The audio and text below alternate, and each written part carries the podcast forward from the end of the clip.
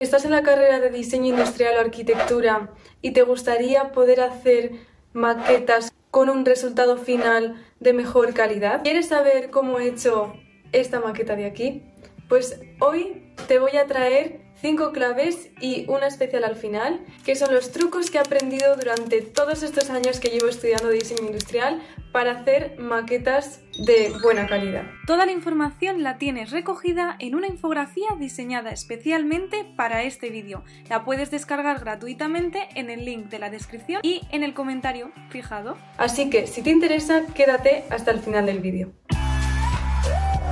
La primera clave está en, antes de empezar nada, antes de ir al taller, hacerte un croquis en una hoja con bocetos rápidos de qué pasos son los que vas a seguir para llegar desde el cubo base del que partes hasta la maqueta final. ¿Qué materiales vas a necesitar?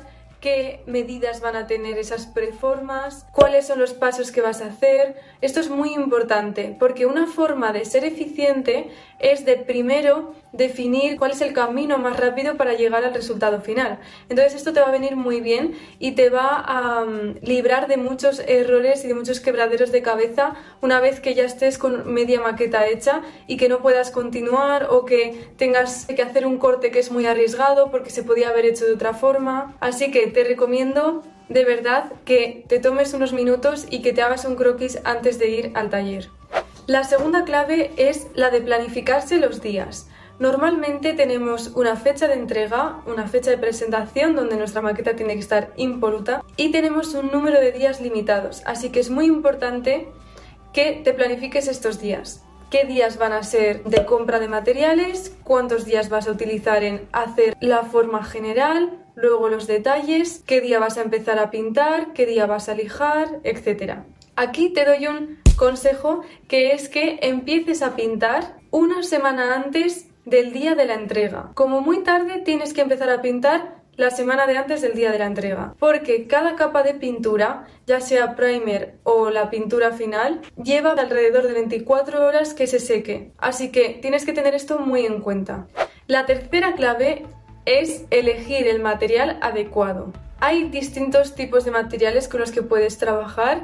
En el máster que estoy estudiando yo ahora en Suecia, el material que utilizamos le llaman foam es algo así como como poliestireno expandido pero más como más compacto y hay como distintos niveles hay uno que es más duro y compacto y otro un poco menos entonces dependiendo de si vas a hacer una maqueta con curvas en la que necesitas trabajar mucho la forma pues entonces te recomendaría un material más blando con el que puedas quitar material, cortar, lijar de forma más ágil. En cambio, si vas a realizar una maqueta cuya forma general es algo tipo un cubo, como por ejemplo en la maqueta que hice yo del purificador de aire, si te interesa todo el proceso hasta que llegue a esa maqueta, te dejo por aquí un vídeo donde os cuento el proyecto entero. Entonces, como decía, si vas a hacer una forma más básica, donde vas a hacer cortes solo con máquina, entonces te diría que utilizaras un material más duro. Quizás esto te parezca que es de sentido común, pero es que es muy importante elegir bien el material, porque una vez que empiezas a trabajar con ese material ya no hay vuelta atrás. La cuarta clave es en tener un plano para trabajar. Todas las personas que están en las fábricas tienen los planos bien detallados de las medidas que tienen que tener las piezas, etc. Entonces, realmente te recomiendo que tú hagas algo parecido, es decir, no te digo que tengas un plano muy profesional hecho en CAD con absolutamente todas las cotas, pero sí que tengas al menos un croquis con las cotas más importantes y cuantas más cotas haya, mejor, porque así no tendrás que improvisar conforme haces la maqueta, sino que tendrás todo ya acotado, digamos y por lo tanto dejarás menos margen al error. Así que de verdad te recomiendo que antes de empezar a trabajar tengas un plano con las medidas y que no vayas decidiendo las medidas sobre la marcha porque luego es más difícil que te cuadren. El último consejo, pero que engloba todos los demás, es que empieces lo antes posible para poder acabar lo antes posible. Y que si hay algún imprevisto de por medio, no haga que tengas un retraso en la entrega. Y como sabéis, en los vídeos de colas de ideas lo mejor está para el final, así que he dejado para el final cuáles son los pasos exactos que yo sigo y que me han venido súper bien a la hora de pintar una maqueta. Y esto es algo que he aprendido en mi último año y que es de verdad lo que marca la diferencia a la hora de la presentación de la maqueta, lo que de verdad le da esa calidad superficial, digamos. Básicamente estos pasos se basan en lijar y pintar. Lo primero de todo, una vez que ya tengas las piezas de tu maqueta cortadas con todas las dimensiones y todos los detalles, lo que tienes que hacer ahora es lijar. Yo lo que utilizo es papel de lija. Tienes que lijar todo el volumen con papel de lija varias veces. Primero lo lijas con un número pequeño porque a menor número de lija mayor rugosidad tiene más cantidad de material te va a sacar. Entonces tienes que ir de menor número a mayor número. Yo normalmente empiezo con el número 40, doy una pasada de lija, entonces cojo el siguiente, 60, doy una pasada de lija y así vas subiendo hasta que tienes 320. Con 320 ya paro. Y entonces ya estaría listo para utilizar el spackle, que no sé qué nombre tiene en español. Masilla.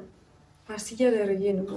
Spackle en inglés en español creo que se llama algo así como masilla para rellenar. Es este tipo de material que se suele utilizar sobre todo en muebles de madera, en restauración, que es para cubrir agujeros o trozos que se han roto o por la carcoma o algo así, entonces lo cubres con este material y lo rellenas. Este material es muy importante utilizarlo ahora antes de pintar porque te permite cubrir todos los poros. Entonces tienes que coger una pequeña cantidad y esparcirlo por la superficie cubriendo todos los poros y ir con mucho cuidado, intentando cubrir todos. Esta es la clave para que luego al final quede una superficie completamente lisa. De esta forma podrás tapar todas las impurezas, poros y agujeros que haya en la superficie de tu maqueta.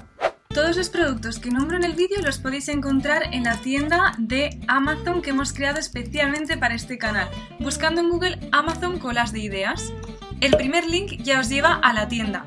La URL es amazon.es barra shop barra colas de ideas. Por aquí en material de maquetas podréis encontrar todos los productos, pero es que además os voy a dejar en la descripción y en los comentarios los links a cada producto en concreto para que lo tengáis más accesible. Y aquí es donde recopilo todas aquellas cosas que nombro en los vídeos, en mis redes sociales, como libros de diseño industrial, láminas de patentes, productos de merchandising de la Bauhaus, electrónica que utilizo para grabar, editar, hacer modelado 3D, material de sketching, accesorios y otros libros de diseño y creatividad. Y esto cada vez va a ser más grande y más amplio. También quiero comentaros que realizando la compra de cualquiera de estos productos desde nuestra tienda, estáis apoyando el canal, porque una parte de los beneficios Amazon la transfiere a colas de ideas. Así que mil gracias y continuamos con el vídeo. Vale, a continuación lo tenemos que dejar secar, se recomienda alrededor de 12 horas y después podremos lijar otra vez porque el spackle queda como un poco rugoso y entonces lo que hay que hacer es lijar y retirar ese spackle que queda extra. Entonces otra vez empezamos a lijar, yo empezaría con 240 hasta 320 otra vez. Y ahora sí, por fin ya tenemos nuestra maqueta lista para empezar a pintar. Pero no vamos a empezar a pintar con la pintura, con el color, no. Lo primero que se hace es utilizar el primer, que es lo que va a dar a la superficie de la maqueta las propiedades necesarias para que luego el color quede uniforme y quede lo mejor posible. Entonces es ahora cuando podremos dar la primera capa de primer. Yo utilizo primer en spray como pintura en spray para maderas, primer y suele ser de color gris mate. Una vez que hemos dado la capa, con mucho cuidado que quede lo más uniforme posible, lo que se hace es dejarlo secar 24 horas. Tras las 24 horas volvemos, le echamos un vistazo,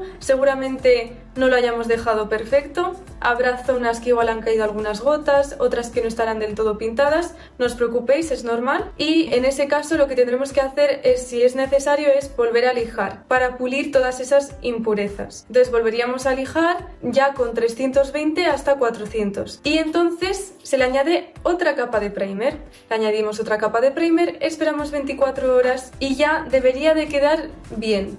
Luego por aquí tenemos ya algunas piezas secándose después del primer. Veis que la superficie está súper bien, mucho mejor. Si aún así, pues al, pintar, pues hemos presionado de forma inadecuada y han caído gotas, si hemos tenido algún tipo de problema al pintar, pues entonces repetiríamos el proceso.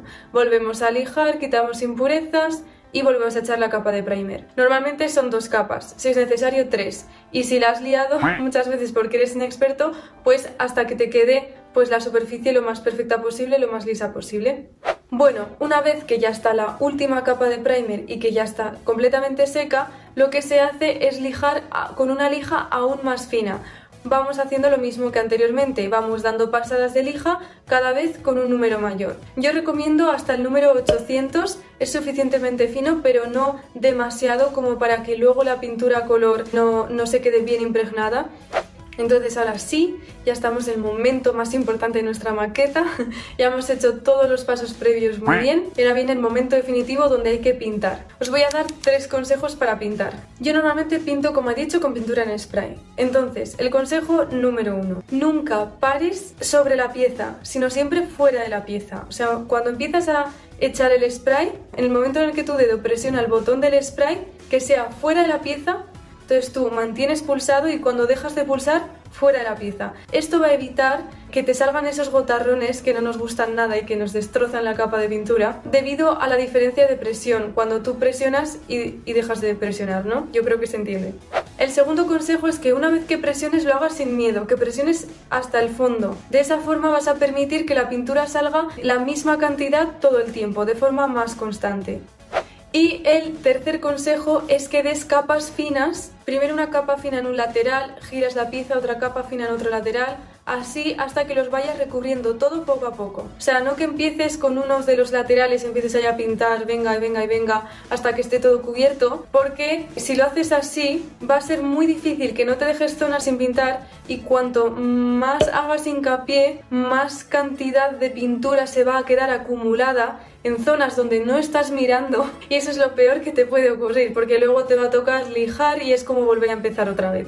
Y ya una vez superada esta parte, entonces ya habremos sobrevivido al proceso de pintura y si lo hemos hecho bien, solo con una capa puede llegar a ser suficiente. Yo esta maqueta que os he enseñado solo tiene una sola capa de pintura de color y eso es porque el resto de pasos están bien hechos, entonces fue suficiente. Pero si no, pues lo mismo, volvéis a lijar impurezas y se vuelve a pintar. Espero que os haya servido de ayuda este vídeo. Si tenéis mm, dudas sobre hacer maquetas, lo que sea, me lo dejáis en los comentarios. Toda la información la tienes recogida en una infografía diseñada especialmente para este vídeo. La puedes descargar gratuitamente en el link de la descripción y en el comentario fijado. Lidia, no puedo.